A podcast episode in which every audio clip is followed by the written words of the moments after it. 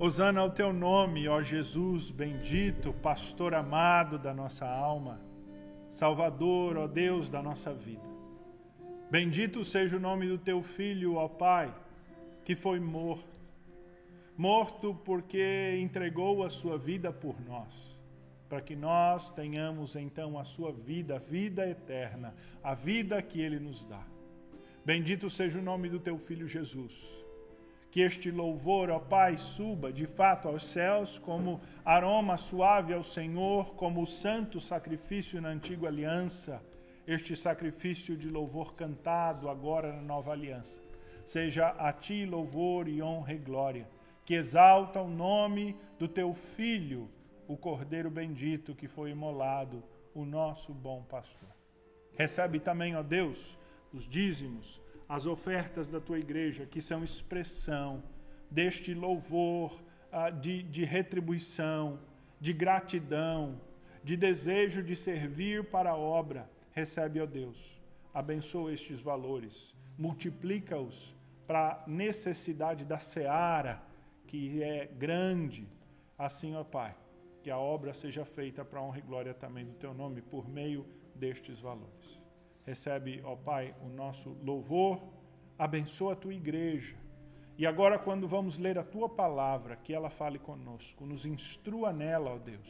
Edifica-nos nela, firma os nossos pés sobre ela, sobre a instrução da tua palavra. Em nome de Jesus. Amém. Os irmãos podem assentar-se. Quero lembrar aos irmãos que você pode trazer o seu dízimo e a sua oferta aqui na igreja, depositá-lo no gasofilácio e você pode fazê-lo nesses tempos de pandemia também, ou por depósito ou transferência bancária. Os irmãos têm os dados da igreja, nós estamos de vez em quando postando. E ao fazê-lo, comunique-nos para que a gente possa fazer o registro devido disto. Este mês de agosto é um mês de missões e eu queria convidar os irmãos a ofertarem então para missões, para os missionários.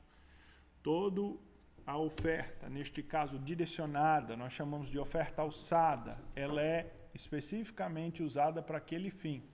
E nesse mês de missões nós fazemos uma arrecadação sempre especial para abençoar os nossos irmãos que estão no campo e assim ofertar aos nossos irmãos nós temos um compromisso mensal com os nossos missionários. Nós temos um compromisso regular, assumido no início do ano por orçamento. Nós trazemos ao conhecimento dos irmãos isso. E nós, assim, a igreja tem sido cumprido, tem cumprido este ah, compromisso, mesmo durante a pandemia, esse compromisso não foi abalado. Graças a Deus, louvado seja o nome do Senhor. E nós estamos enviando. Entretanto, o campo missionário e a obra missionária sempre tem necessidades, né? necessidades extras que surgem. E principalmente nesse período de pandemia, ah, com o, o, aumento do dólar, o que eles recebem aqui em real é transformado em dólar para ser sacado lá, então eles estão com recebendo menos. Então, quero conclamá-lo a ofertar para o campo, para os campos de missão, para os campos missionários, para a obra que é feita. A Igreja Presbiteriana do Brasil tem quase, tem mais, se contarem né, o, o casal, o esposo, esposa, famílias, mais de 200 missionários que estão espalhados por cerca de 50, eram cerca de 50, eu agora não sei o número exato, 50 países. A nossa denominação tem. Nossa denominação, que completou 161 anos, agora este uh, último dia 12, né, passado, que foi fruto de um missionário, né? Um missionário chamado por Deus, falei dele hoje de manhã na escola dominical, sentiu-se chamado e ele decidiu sair de onde estava e veio trazer o evangelho ao Brasil. E assim hoje, 161 anos depois, nós estamos enviando para outros lugares, para que pessoas que nunca ouviram falar do nome de Cristo, não o têm servido, o conheçam e passem a adorá-lo. E nós assim nos fazemos participantes dessa obra ao ofertarmos, ao ajudarmos, ao sustentarmos esta obra destes irmãos que lá estão. A nossa igreja tem parceria, vamos assim dizer, tem participação, acompanha e está mais próxima de quatro missionários. Destes quatro missionários, uma é missionária da nossa igreja, nascida, crescida, desenvolvida espiritualmente, a nossa irmã Cristina. Esteve conosco agora em fevereiro, né? Fevereiro desse ano, ela está aqui. Ela está num país da Ásia, que nós não temos mencionado o nome, mas devido, infelizmente, a, a situações de perigo para eles. Então, não mencione, ah, se você sabe, o lugar onde ela está, principalmente por transmissão. É, esse país tem uns captadores que, cada vez que o nome deles aparece, eles ah, põem um, um flag no vídeo. Então, nós não estamos mais dizendo nem publicando em redes sociais. Mas Ore por ela. Ela está num grande país da Ásia, importante, e um país principalmente onde a perseguição tem aumentado dia após dia. Ela está lá, ela, seu esposo, seus dois filhos. Evidentemente, ela teme muito por seus filhos. E nós devemos orar interceder dia após dia por eles. Nós somos também parceiros, participamos da obra missionária lá na Nova Zelândia, com o pastor Cláudio. Nova Zelândia é um, é um país desenvolvido, é um país que tem uma economia forte e boa. A igreja já foi forte lá, mas infelizmente a igreja está morrendo na Nova Zelândia. Infelizmente a igreja está morrendo. É um país muito secularizado hoje. E é um país em que as igrejas estão fenecendo. Há ainda um remanescente fiel, firme, mas há igrejas, templos que estão fechados, vazios. E é um lugar que precisa. Mas o pastor Cláudio também faz um outro trabalho. Ele está baseado na Nova Zelândia e trabalha na Nova Zelândia com nativos, com ah, eu acho que ele trabalha com o próprio povo ah, kiwi, que é de onde vem a frutinha. A fruta kiwi é de lá mesmo. E é o nome do povo, ah, então, ah, eu acho que ele trabalha com, o pessoal de etnia ah, kiwi mesmo. Mas ele também trabalha num, num, num, projeto de capacitação de missionários asiáticos também. E ele então trabalha num treinamento desses missionários. Eles vão para um lugar secreto, se encontram os missionários lá, treinam uh, esses pastores, treinam os pastores, depois os pastores voltam para o seu campo. Ele também trabalha nesse projeto. Nós temos uma outra missionária, que é a missionária Cecília, e seu esposo, o pastor Beto. Nós falamos da nossa irmã Cecília porque ela é que tem parceria conosco. O seu esposo é um pastor, ah, também missionário, mas ele é guineense. Ambos estão em Guiné-Bissau. É uma ilha que fica na costa da África, costa oeste da África. Ah, uma ilha de muitas necessidades. Ah, é uma ilha é pobre, né? um país pobre, onde há muitas necessidades. A Cecília já está lá há muito tempo. Eles trabalham num projeto por meio de uma escola, mas atendem várias necessidades na comunidade. E ah, ela tem pedido muita oração pela situação política que tem ficado muito instável lá em Guiné-Bissau. Tem havido ah, algum tipo de perseguição sobre a igreja, há um governo mais secular. Eles já tiveram até um um, um primeiro-ministro, se eu não me engano, que chama lá cristão até, mas agora a, as coisas têm se intensificado lá, embora eles tenham relativa paz. Mas a, a, as piores ameaças são ameaças políticas mesmo de que surja uma guerra civil, de que comece de novo uma guerra que já houve anos atrás. Partidos políticos se dividam e eles peguem armas lá e haja algum tipo de confrontamento ou coisa desse tipo. Então, ore pela Cecília, pelo pastor Beto, pelos seus filhos. Eles têm vários filhos, ah, tanto naturais, adotivos. Deus ah, os tem abençoado e eles têm atuado lá em Guiné-Bissau. E nós também participamos da obra missionária do pastor Norval, entre indígenas. Ele está ali na região de Altamira, bem no sul do Pará. Ah, e trabalha numa reserva indígena. Ele é um dos poucos pastores presbiterianos. Aliás, ele é um dos poucos pastores, ponto, que tem acesso às reservas, porque cada vez mais, e principalmente ah, nos últimos anos, ah, ah, o, a FUNAI, que é a instituição que dá credenciamento para que as pessoas entrem nas reservas, estava credenciando pastores, cada vez menos, cada vez menos, e proibindo, inclusive, os pastores de irem. Mas o nosso irmão Norval, ele, além de pastor, ele é antropólogo e ele é linguista também. E ele já fez a tradução da Bíblia para uma língua indígena. Eu posso estar errado, mas eu não sei se ele trabalhou com os Guajajaras, que chamam o nome, ou ele traduziu para o Guajajara a Bíblia. Mas agora ele está num outro desafio, numa outra tribo, traduzindo também a Bíblia para outra tribo. E é um desafio muito grande, porque é, eles não têm só que traduzir, eles têm que primeiro fazer a gramática daquela língua, porque ele só tem a língua falada, não existe a língua escrita. Então ele tem que desenvolver a, a escrita daquela língua e da escrita daquela língua ensiná-los a ler e aí então depois a traduzir a Bíblia. Então é, é um trabalho muito árduo e mas um trabalho magnífico, de excelência. Ele é respeitadíssimo pela obra que faz. Ele é convidado para palestrar até em círculos seculares, universidades, porque uh, poucos, uh, se não, talvez nenhum outro antropólogo, linguista no Brasil tenha conhecimento de, de línguas indígenas como, como ele tem. Ele realmente é, um, é uma pessoa que Deus tem usado por meio do seu preparo técnico, veja só. E Deus o tem utilizado muito. Estes quatro missionários, portanto, a nossa irmã Cristina, a Cecília, o Norval, o pastor Cláudio, são parceiros da nossa igreja. Nós temos um compromisso mensal com eles de sustento. E nós temos, assim, participado desta obra. Eu e você. O seu dízimo, a sua oferta, aquela que você dá todo mês, que é dada na igreja, ah, dentro do nosso orçamento da igreja, parte é um valor que é enviado a estes missionários. E a igreja tem sido muito abençoada no contato com eles. Mas eles têm necessidades. Às vezes vem um pedido lá.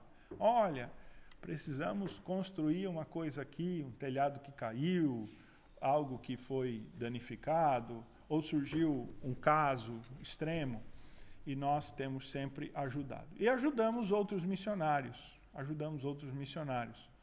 Ajudamos missionário, não sei se foi no início desse ano, fim do ano passado, missionário no Afeganistão, nosso ah, no Iraque, aliás, desculpa, no Iraque, nosso missionário no Iraque, que fez um, um pedido de, de um assistência para uma menina que estava doente, precisava de um dinheiro para um tratamento e fazia parte do trabalho missionário. Ah, ajudamos numa reforma de, de, de, um, de um centro lá de, de atividades. Estamos sempre ajudando e servindo. E fazemos isso com o dízimo e a oferta que os irmãos têm dado à igreja para obra, que são utilizadas em causas locais e causas do exterior mas você pode, nesse mês de agosto, se você quiser, fazer esta oferta especial. O que eu tenho instruído é, irmãos, o seu dízimo e a sua oferta seja fiel, mantenha a igreja, mantenha a obra, porque ao manter a igreja, nós já estamos enviando para estes missionários. Mas se Deus está colocando no teu coração esse desejo de contribuir com essa obra lá, você pode fazê-lo especificando, dizendo, olha, esta é para missões, e você vai contribuir. E eu, ah, ah, tomei este tempo, por assim dizer, para falar desses missionários, porque o que nós vamos falar hoje à noite tem a ver com isso. Já estamos falando ah, nas palestras que temos transmitido, e o sermão de hoje é sobre isso, lá em Mateus, capítulo de número 9, versículos 35 a 38. Talvez você já esteja se perguntando, não é, pastor, o senhor não falou que era você ia falar do bom pastor? O que, que tem a ver o bom pastor com missões? É fácil, é simples de entender. As duas coisas estão bem conectadas. Jesus conecta as duas coisas aqui nesse texto. Vamos olhar esse texto. Mateus capítulo 9, dos versículos 35 ao 38.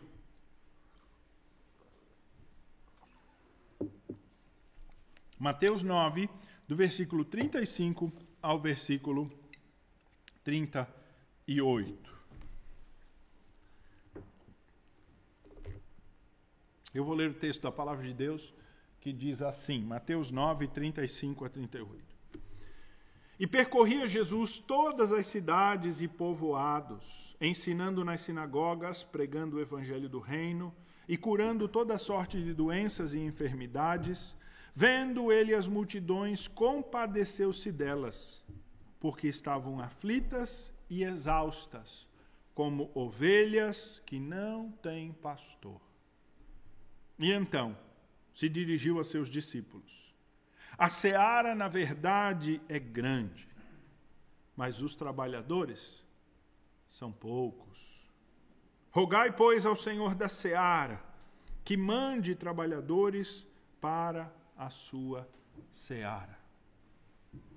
Nós já oramos há pouco pedindo a direção da palavra de Deus, por isso nós não oraremos agora como normalmente faríamos. Até aí a palavra de Deus, Mateus 9, 35 a 38. Esse é um texto que ah, é em geral conhecido e utilizado ah, na igreja. Né? Os missionários falam desse texto. Normalmente nós citamos aí de todo esse texto a frase mais conhecida é aquela que está no versículo 37, né? quando diz assim: a seara, na verdade, é grande, mas os trabalhadores são poucos. A seara é grande, mas os trabalhadores são poucos. E esta frase ela é utilizada em vários sentidos. Em vários sentidos. Quando, por exemplo, a, a gente está precisando de uma professora de escola dominical para a classe das crianças, né? E não tem ninguém que se habilita, aí o pastor usa esse versículo, diz: Ô oh, Senhor, Tu falaste que a seara é pouco, os trabalhadores é poucos, mas tinha trabalhador, mesmo seja pouco. E aí o pastor fala, ô oh, irmãos, e insta os irmãos a trabalharem. Ah, e de fato, é, eu não, não é um erro necessariamente usar esse texto para falar de um professor de escola dominical, para alguém que serve na igreja. Mas esse texto, ele está falando mais propriamente daquele tipo de trabalhador que se dedica integralmente, daquele trabalhador que deixa tudo, aquele que, tendo uma vida, tendo uma carreira, tendo uma profissão, ele deixa esta carreira, esta profissão, uma outra uh, uh, uh, alvo material, profissional, para se dedicar à obra. Para se dedicar à obra. Será que o Senhor Jesus, nesse texto, estava falando apenas para os seus discípulos? Será que ele estava falando apenas para aqueles doze, querendo afirmar aqueles doze no caminho do serviço da obra de Deus?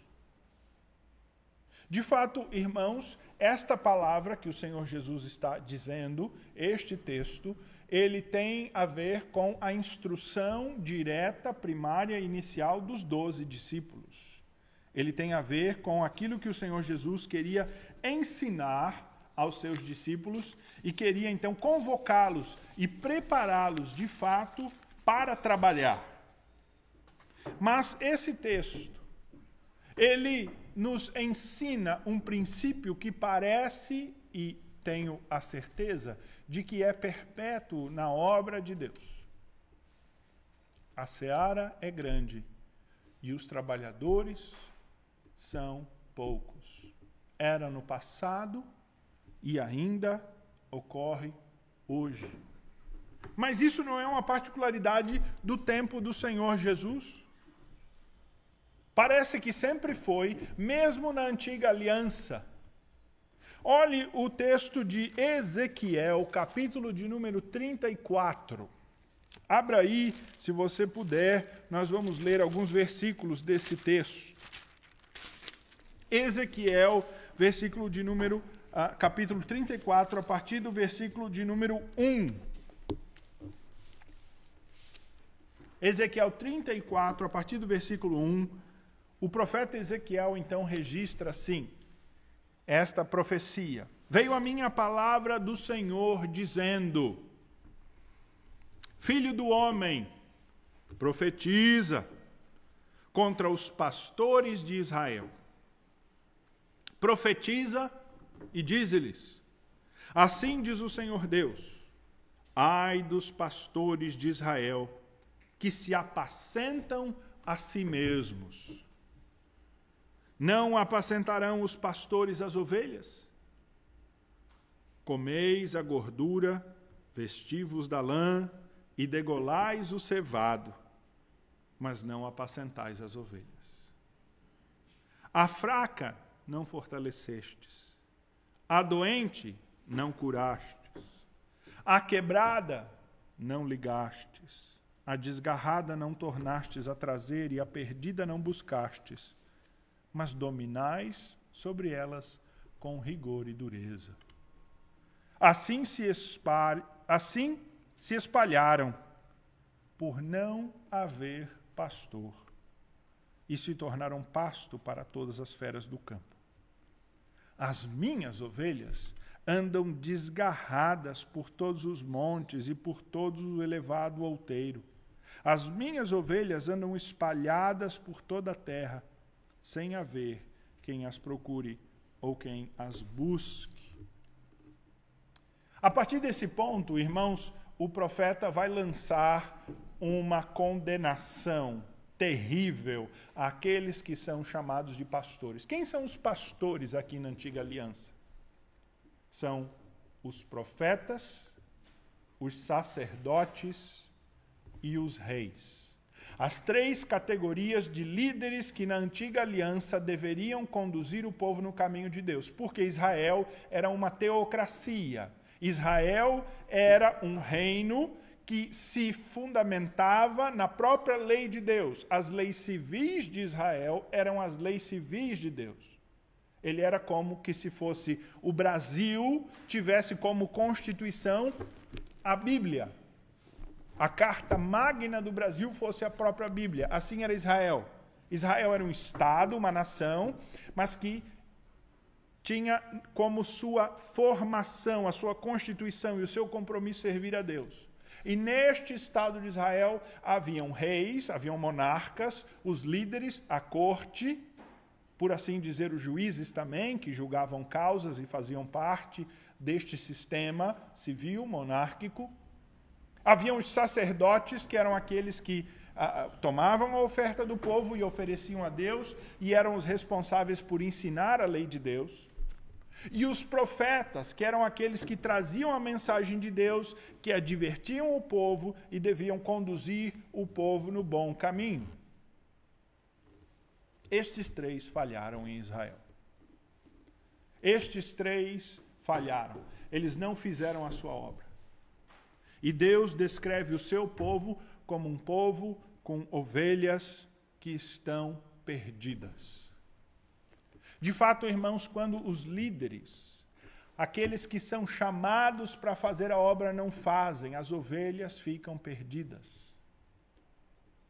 De fato, quando aqueles que devem apacentar, eles se aproveitam das ovelhas, estas ovelhas ficam perdidas. O texto diz, descrevendo estes homens, eles comem da gordura das ovelhas, eles se vestem da lã, eles até matam de vez em quando um cordeirinho para fazê-lo cevado, gordinho, mas eles não apacentam as ovelhas. Eles se aproveitam do rebanho e não se aproveitam e não fazem o seu papel. Nós falamos um pouco disso na semana passada dos falsos pastores. Mas veja que então após repreender esses pastores e lançar uma palavra de condenação a partir do versículo 11, nesse texto. Veja o que ele diz. Ezequiel 34. Porque assim diz o Senhor Deus. Ezequiel 34, 11. Eis que eu mesmo procurarei as minhas ovelhas e as buscarei como o pastor que busca o seu rebanho no dia em que encontra ovelhas dispersas. Assim buscarei as minhas ovelhas, Livrá-las-ei de todos os lugares para onde foram espalhadas no dia das nuvens de escuridão. Tirá-las-ei dos povos e as congregarei dos diversos países e as introduzirei na sua terra. Apacentá-las-ei dos montes de Israel, junto às correntes em todos os lugares habitados na terra. Apacentá-las-ei com bons pastos e nos altos montes de Israel será a sua pastagem.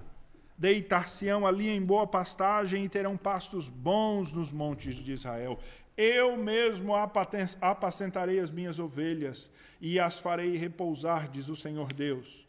A perdida buscarei, a desgarrada tornarei a trazer, a quebrada ligarei, a enferma fortalecerei, mas a gorda e forte destruirei apacentá-las-ei com justiça. Esta é a promessa, então, que o profeta Ezequiel traz. De que num tempo futuro, Deus, Ele mesmo, Ele mesmo, apacentaria as suas ovelhas, as congregaria. De todos os lugares da terra, num único rebanho.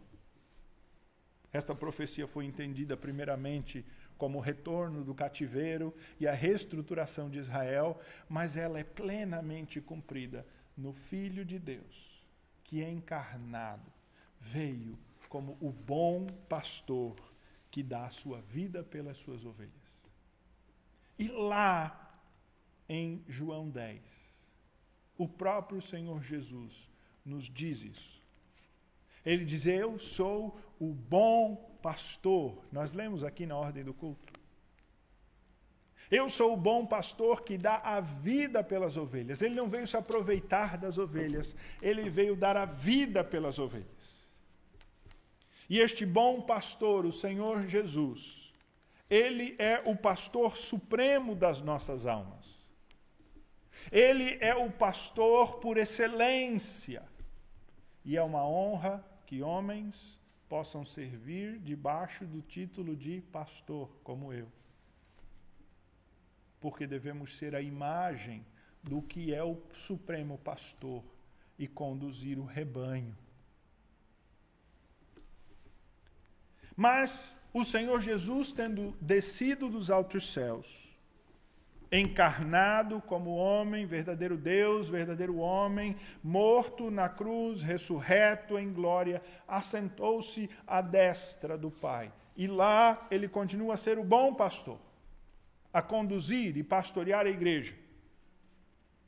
Porém, aqui na terra, então, aqui na terra, ele levanta pessoas para continuarem esta obra que é dele, que ele fez, mas que precisa ter mãos que a executam.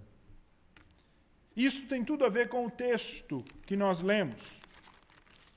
No texto que nós lemos, o Senhor Jesus está nesse seu ministério intenso na Galileia, é quase o começo do seu ministério ele faz agora um tour, por assim dizer, de pregações, né? Tem os pregadores que vivem aí em tour de pregações.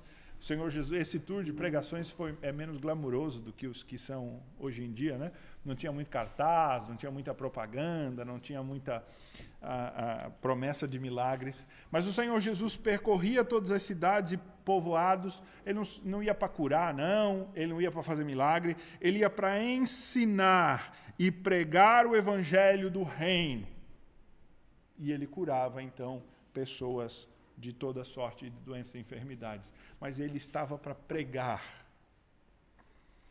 E, eh, e depois de percorrer aquelas cidadezinhas, aquele povoado do norte da Galileia, um povo de uma região pobre, de uma região de necessidade, uma região árida, uma região poeirenta, onde a maior fonte de renda era o mar da Galileia.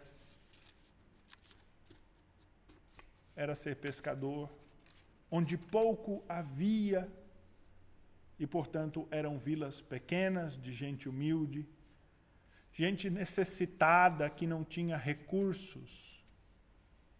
E gente que viu no Senhor Jesus aquele que foi enviado de Deus para aliviar o seu sofrimento. Gente que se acumulava em multidão para tentar ver o Senhor Jesus. E você deve imaginar aí, fazer a figura mental do Senhor Jesus, talvez assentado, e aquelas multidões cercando, uma fila esperando para falar com ele os doze ali controlando o negócio. Vai tu, vem cá, vai ali. Igual fila da Caixa Econômica para receber o benefício do governo. Aquele, aquele, os doze ali controlando e tal. E Jesus atendendo aquelas multidões incansavelmente. Incansavelmente. Às vezes indo até altas horas da noite e vendo aquele povo pobre, sofrido, sem recurso. O texto bíblico diz que há duas palavrinhas aí no versículo 12, ah, 36, desculpa, que define esse povo: aflitas e exaustas. Aflito é aquele que está em perigo, é aquele que está cansado de viver fugindo. O aflito é aquele que está em perigo constante. Ele está sempre uh, com medo, olhando por cima dos seus ombros, olhando para trás, com medo de que o lobo esteja ali, atrás do próximo arbusto, atrás da próxima pedra, escondido na campina, à espreita no alto de uma colina. É uma ovelha assustada. A outra palavra que define essas ovelhas é exaustas. É aquela atitude de não ter mais esperança. É desesperançado. A, a, a palavra significa quase que literalmente, o seu sentido literal é sem forças. É sem forças. Mas aqui não é apenas num sentido material e físico, embora estas pessoas fossem física e materialmente desprovidas. É num sentido espiritual. É num sentido de que elas não acreditam mais em ninguém. Não há mais no que acreditar, porque um diz uma coisa, outro diz outra, ninguém está certo, ninguém fala nada e não há esperança. Elas são como ovelhas, é o resumo do final do versículo 36, que não tem pastor. Você conhece pessoas assim? Você conhece pessoas no seu dia a dia, na sua vida, no seu que são como ovelhas que não têm pastor? Você conhece pessoas aflitas e exaustas? Você está aflito e exausto.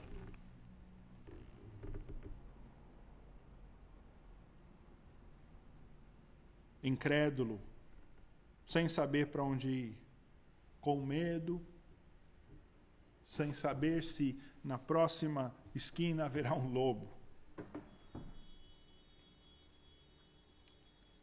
O Senhor Jesus então volta-se para os seus discípulos diante desta cena percebendo esta miséria, esta necessidade do povo, que, repito, não é física, mas espiritual. Porque ele não diz: alimentem esse povo, curem este povo, tratem da necessidade social deles, mas da grande necessidade existencial. Ele diz: olha, volta para os seus discípulos e diz: a seara é grande. A Seara é o campo, né? Seara é aquela empresa que faz umas linguiças muito gostosas, né? Muito boas, né? Ah, e outros produtos bons também, né? Mas a palavra Seara significa campo de plantação, o plantio. Na Bíblia, a ideia de seara é a ideia de juízo, porque a seara ela tem em mente o campo de plantio, mas que já está pronto para ser colhido. Esta é a seara. É quando o campo está já pronto para ser colhido. Aí é que se chama a seara, quer dizer, é o campo repleto, é o campo na estação eh, de maturação do seu produto pronto para ser colhido. Não é o campo só na terra ou germinando, mas é a seara, é a ideia do campo pronto, do fruto maduro, da hora da colheita. Quando o fazendeiro olha e ele vê que aquele seu campo produziu e está bonito. Mas aí começa um outro esforço.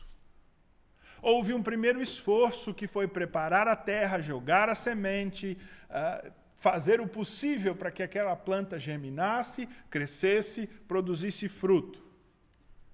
Mas agora começa um segundo esforço.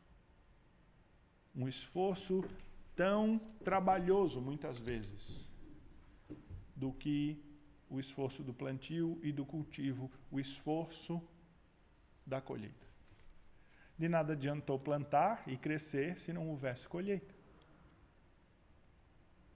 É o produto final que é o que importa. E agora então, o Senhor Jesus, como aquele que olha o campo, e ele vai usar uma outra expressão lá em João 4. Ele vai, naquele texto dos samaritanos, ele vai dizer: ó, os campos branquejam os campos branquejam. Quer dizer, ele está naquela coloração. Talvez um campo de trigo em que aquela semente do trigo ela clareia e ela fica meio que branquinha, né? embora não seja branco, mas ela seja talvez algum outro tipo de fruta, algumas ideias do que seja, mas é a ideia de um campo que está maduro, né? Os campos branquejam. Esta é a mesma ideia aqui. E o campo é grande. Há muitas ovelhas perdidas e exaustas, mas os trabalhadores são poucos. Os que decidem se lançar à obra são poucos. Este é o fato que o Senhor Jesus diz. O Senhor Jesus iniciou a sua igreja com doze. Parece-me que 12 é muito pouco para uma revolução espiritual tão grande quanto o Senhor Jesus queria fazer, não é verdade? Mas serão sempre poucos os trabalhadores da seara. Serão sempre poucos. Mas Deus fará a obra com estes poucos quando estes poucos, eles discernem o desejo de Deus, eles se dispõem à obra. Imagine então você, se esses trabalhadores que forem poucos, eles negligenciarem a obra. Imagine você se estes poucos trabalhadores eles não fizerem a colheita o fruto se perderá. É por isso então que no versículo 38 o Senhor Jesus instrui. Ele diz assim: Olha, rogai, pois, ao Senhor da seara que mande trabalhadores para a sua seara. E no capítulo de número 10, nós vemos que o Senhor Jesus, ele de fato divide os seus discípulos de dois em dois e ele envia os seus discípulos. Ele envia os seus discípulos. A partir do versículo de número 5, você vê ali que ele diz: E a estes doze enviou Jesus, dando-lhe as seguintes instruções. E ele dá uma série de instruções de que eles não deveriam levar uh, né, uma mala muito grande, eles não deveriam. Uh, uh, uh, ficar muito tempo em algum lugar, eles não deveriam cobrar, eles deveriam oferecer de graça, uh, eles deveriam saudar a todos, se fossem saudados de volta, eles deveriam retribuir. Se alguém não quisesse saudá-los ou não quisesse recebê-los, eles não deveriam se importar, deveriam seguir adiante para um próximo, mas eles deveriam fazer esta obra de urgência, aqui, ali, continuar, fazer a obra e ir ao campo. E no versículo 16, o Senhor Jesus, então, os adverte e diz assim: Eis que vos envio como ovelhas para o meio de lobos. Irmãos, o bom pastor, ele é o supremo pastor que pastoreia as nossas almas, mas ele está enviando ovelhas para fazerem outras ovelhas, para que estas ovelhas, melhor dizendo, apontem o caminho para as outras ovelhas. E estas ovelhas que ele está enviando são pessoas como eu e você, são ovelhas frágeis, porque a ovelha não é mais forte que o lobo. O lobo vem e arrebata a ovelha. E muitas vezes, irmãos, na história da igreja, as ovelhas enviadas pelo Senhor Jesus foram arrebatadas pelo lobo. Muitos missionários pereceram, deram a sua vida pela obra. Mas eles deram a sua vida na certeza de que estavam fazendo aquilo que o seu Senhor os fez para aquilo que o Senhor Deus os chamou. Eles estavam cumprindo a sua vocação, eles não estavam negligenciando, eles eram aqueles poucos chamados para fazer a obra que decidiram ir, mesmo com a ameaça do lobo.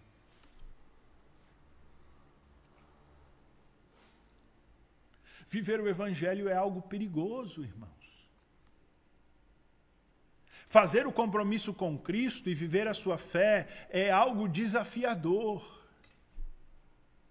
Desde a gente ter que enfrentar a, a, as pequenas perseguições e divergências dentro da nossa própria família, dos nossos colegas zombaria, ao assumir os princípios da lei de Deus, desde ser rejeitado, como alguns foram rejeitados por seus pais, na nossa sociedade. Não estamos falando de mundo islâmico, não estamos falando de países onde o cristianismo uh, é proibido ou é cerceado. Estamos falando da nossa sociedade. Eu conheço pessoas que se tornaram cristãos e o seu pai falou: a partir de hoje, então, você pega suas coisas e você vai embora. Porque eu não gosto desse negócio de crente aqui na minha casa. Que não pode ter crente. O compromisso com Cristo, ele é um compromisso que exige de nós todo o zelo, todo o esforço, toda a entrega e que não é sem ameaças. O Senhor Jesus nunca disse que servi-lo seria algo tranquilo sem ameaças. Ele está advertindo: eu vos envio como ovelhas ao meio de lobos estes trabalhadores que vão se envolver na seara, eles vão estar às vezes sob ameaça, algumas vezes mais, outras vezes menos, mas servir ao Senhor Jesus pode ser algo perigoso que vai tirar a sua vida.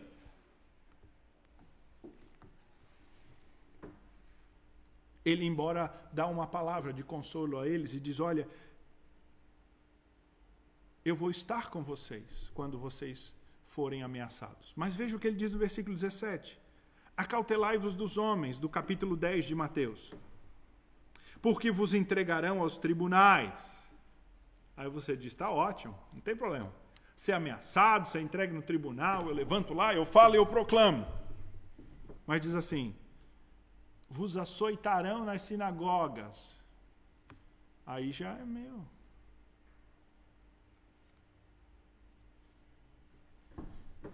Mas o Senhor Deus vai dar a vocês palavra para falar nesta hora. Porém, veja a gravidade do servir a Cristo no versículo 21. Um irmão entregará à morte outro irmão, e um pai ao filho. E filhos haverá que se levantarão contra os progenitores e os matarão. Sereis odiados de todos por causa do meu nome. Este texto e este anúncio do Senhor Jesus aqui faz nos crer então que quando ele fala da seara lá em Mateus 9, ele não estava falando só daquela época, mas ele estava falando da igreja em todas as épocas, porque o envio que ele faz aos discípulos, a instrução que ele dá a eles se aplica a nós hoje. Porque o Senhor Jesus continua a precisar de trabalhadores para a seara. Ele continua a precisar de trabalhadores para fazer a obra. Mas esses trabalhadores, eles serão enviados como ovelhas para o meio de lobos.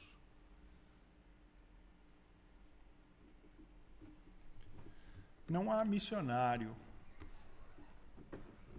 que tenha cumprido fielmente o seu papel que não tenha experimentado isso, em maior ou menor grau. Alguma perseguição, alguma pressão, até ameaças de morte.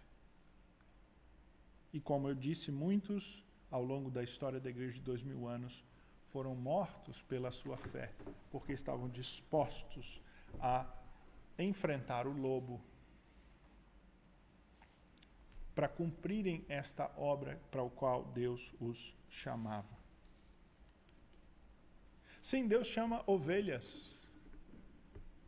Qual é a força da ovelha, hein? Me diga aí.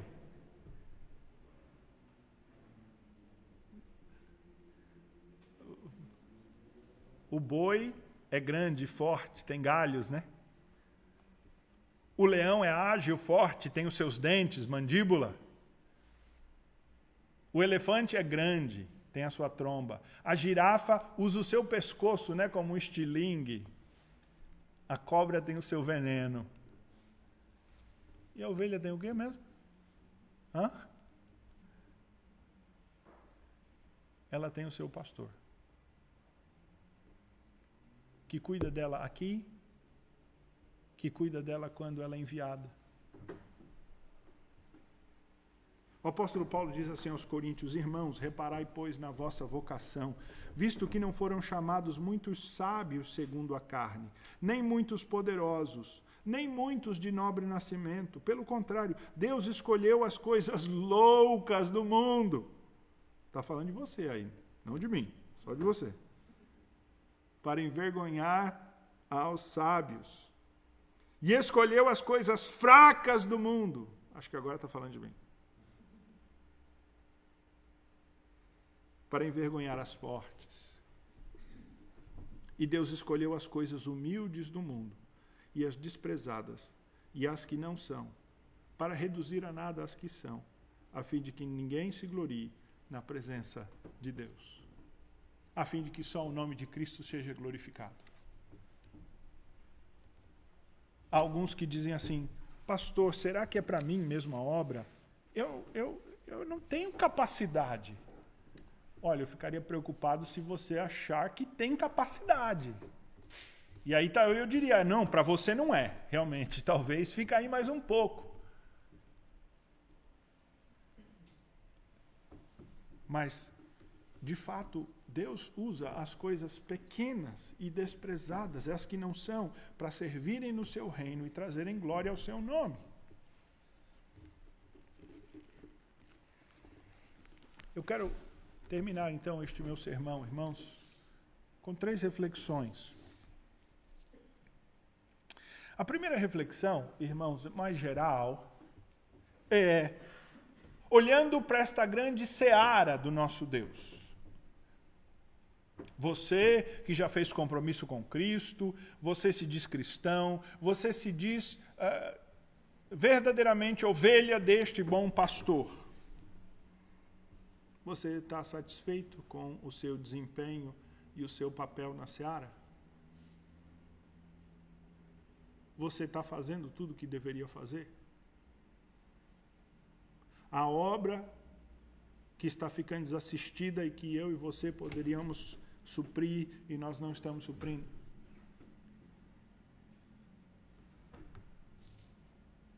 Estamos vivendo a nossa vida de fato para juntar tesouros aqui na terra? Ou a nossa vida pertence ao nosso Mestre, o nosso bom pastor Jesus, e nós estamos dispostos a vivê-la para a honra e glória do seu nome? E eu posso dizer isso, irmãos, de uma maneira geral para todo cristão, porque talvez você diz assim: ah, pastor, mas eu não fui chamado para ir. Mas a obra do que vai é a obra que é nossa. E se você não for chamado para ir à obra, você é chamado para sustentar esta obra. Há três maneiras de nós servirmos na obra. que é orando, que é sustentando financeiramente e que é indo. A sua vida tem sentido? Tem valor? Qual é o valor?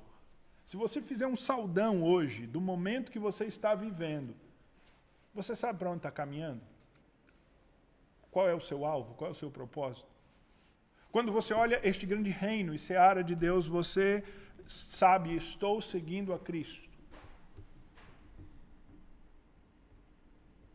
Porque nós somos enviados como ovelhas desse bom pastor que sabem o caminho para as ovelhas perdidas e exaustas. Se um cristão está perdido e exausto, ele de fato não está qualificado para ir. Ele precisa antes tratar a sua própria vida com o bom pastor. Mas se você, irmão, está bem, está caminhando, você deve refletir se de fato você está contribuindo na seara como deveria, da maneira como deveria. Deus tem uma maneira de nos utilizar, de fazer nos servir em todo a sua seara. Uns indo, outros ficando, mas fazendo obra. De maneira mais específica, a minha segunda aplicação é esta. Será que Deus não está te chamando para uma obra missionária? Será que Deus não está te chamando para você sair daqui para lá? Eu posso pensar em inúmeras razões que as pessoas dão para não ir. Ter filhos, ou a carreira, ou pais doentes, ou situações a resolver, ou não ser qualificado, não saber muito. E de fato, algumas dessas razões são reais, legítimas, daqueles que não são vocacionados mesmo. Mas eu e você temos que constantemente estar perguntando: será que o Senhor Jesus quer mais da minha vida do que eu tenho dado e servido? Será que Ele quer mais? Irmãos, nós vivemos em tempos loucos, a nossa vida pode ser alterada do nada. Esta pandemia nos mostrou que as coisas mudam de um dia para o outro. E quando nós formos pegos em situação assim, nós pensamos na futilidade que é viver para as coisas dessa terra somente. Deus. Tem gente que está precisando ouvir a Deus na outra parte do mundo. Entre indígenas aqui no Brasil, outras localidades. Será que Deus não está te chamando para esta obra? Repito, nem todos são chamados mas alguns que são. E aí nós podemos ser Jonas, né? Se chamados não formos. Mas nós, como igreja, temos que continuar dando todo o suporte e toda ajuda a estes que são chamados para enviar. Por último, irmãos, eu quero falar exatamente aqueles que se sentem aflitos e exaustos. Porque o Senhor Jesus veio exatamente para que nós nos sintamos ovelhas acolhidas, cordeiros acolhidos. E das duas coisas, uma pode estar acontecendo na sua vida, se estar aflito e exausto é o que resume a sua condição. Ou você não está seguindo este bom pastor o bom caminho.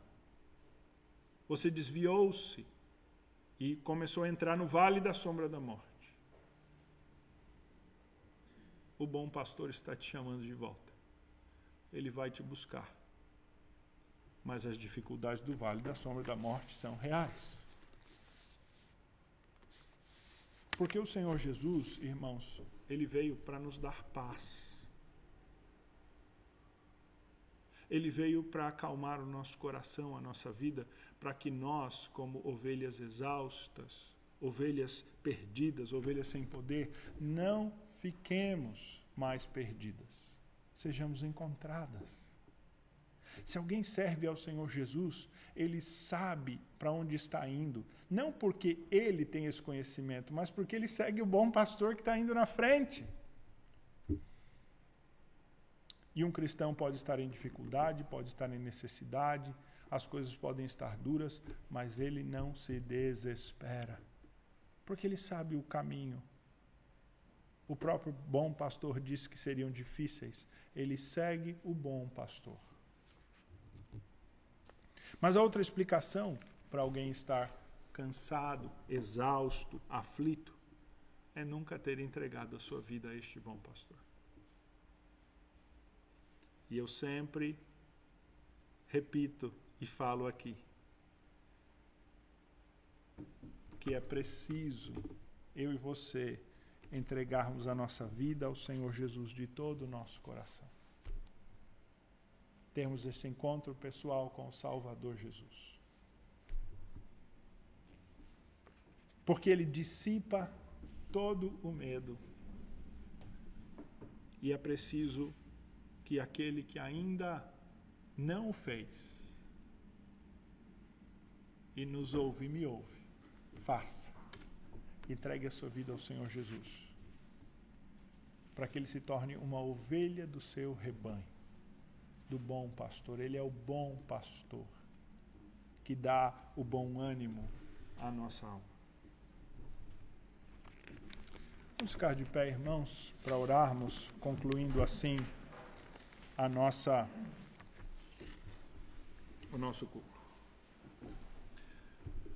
Ó Deus bendito, eu clamo que tu nos ajudes a discernir o nosso papel no teu reino. Eu clamo que tu nos ajudes a discernir, ó Deus, onde podemos servir o teu nome e de que maneira podemos servir o teu nome. De fato, nosso Senhor Jesus disse que a seara é grande e os trabalhadores poucos. Usa-nos, ó Deus. Se assim aprouver ao Senhor, dá-nos correto, o correto discernimento de onde devemos servir na tua grande seara. Se nós somos de fato um destes poucos que o Senhor está despertando para a obra, para o envio, assim eu clamo a Deus, que o Senhor nos ajude a discernir de fato o teu chamado, a vocação do Senhor para o serviço na tua seara, Pai. E eu clamo sobre aquele que está aflito e exausto, e clamo a tua graça sobre a vida deste. Daquele que sente-se perdido a Deus, não sabe mais em quem confiar, anda daqui para lá e está, ó Deus, de fato com toda a esperança esvaziada. Ó Deus, que o Senhor Jesus, que a mensagem do Evangelho venha transformar esta vida, venha trazer paz. Aquele, ó Deus, que ouve, que atenda, ó Deus, que se quebrante, ó Pai, que seja transformado, que seja incorporado ao rebanho Ó Deus, dá-lhe a tua paz por meio de Jesus Cristo. É no nome do Senhor da igreja, o Senhor Jesus, o nosso Senhor, que nós oramos. Amém.